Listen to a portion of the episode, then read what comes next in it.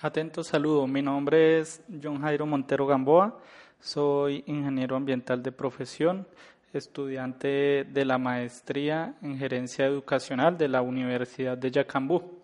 Eh, el tema que quiero abordar es el tema de educación y socialización del conocimiento.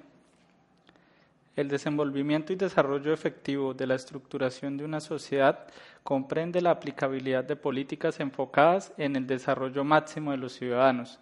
Por ello, la educación es el principal recurso a considerar para la administración efectiva de los lineamientos y principios que direccionan a un Estado, pues con este proceso se pretende lograr la capacitación plena, efectiva y constante de cada sujeto para su participación en la vida pública. Desde esta perspectiva, la educación, siguiendo a Ortega, tiene como propósito la formación del ser humano desde el ámbito técnico como humanístico, lo cual conlleva no solo capacitarlo en las destrezas y habilidades académicas, sino también en conductas y destrezas que permitan agilizar los procesos de toma de decisiones para lograr en, en los estudiantes la capacidad de enfrentar con inteligencia los problemas de la vida real y darles soluciones efectivas los cuales, eh, lo cual es de gran relevancia e importancia a nivel individual y colectivo.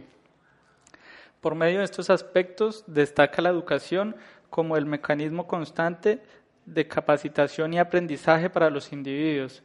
La misma debe ser adaptada a las necesidades que presente la sociedad, las cuales van desglosadas según la distribución, requerimientos y manejo equitativo de cada uno de los recursos para dar respuestas a las necesidades y potencialidades de cada estudiante y actor educativo.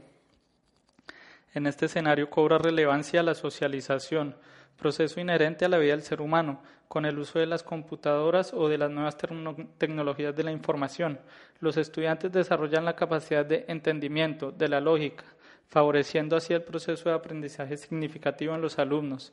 Cabe resaltar la importancia de las tecnologías de la información y el conocimiento en las escuelas por el nivel cognitivo o cognitivo que mejora en los niños y los adolescentes el adquirir un nuevo rol y conocimientos eh, en términos de una red y cómo utilizarla en el aula e interactuar entre todos los beneficios y también desventajas. La incorporación de las tecnologías de la información y el conocimiento en la educación tiene como función ser un medio de comunicación, canal de comunicación e intercambio de conocimiento y experiencias. Son instrumentos para procesar la información y para la gestión administrativa, fuentes de recursos, medio lúdico y desarrollo cognitivo. Todo esto conlleva una nueva forma de elaborar una unidad didáctica y por ende de evaluar debido a que las formas de enseñanza y aprendizaje cambian. El, el profesor ya no solo es el gestor del conocimiento, sino que es un guía que permite orientar al alumno frente a su aprendizaje. En este aspecto el alumno es el protagonista de la clase, debido a que él es el quien debe ser autónomo y trabajar en colaboración con sus pares. Por ello es una estrategia relevante para la socialización del conocimiento. En este sentido, destacan como estrategias para la socialización del conocimiento el difundir a través de formatos impresos o digitales documentos con referentes educativos y pedagógicos y o resultados de estudios, diseños y estrategias, disponer de un conjunto articulado de canales de comunicación con el que se posibilite brindar a las comunidades educativas y académicas de nuestros contextos, además de socializar aportes institucionales en los ámbitos regional, nacional e internacional.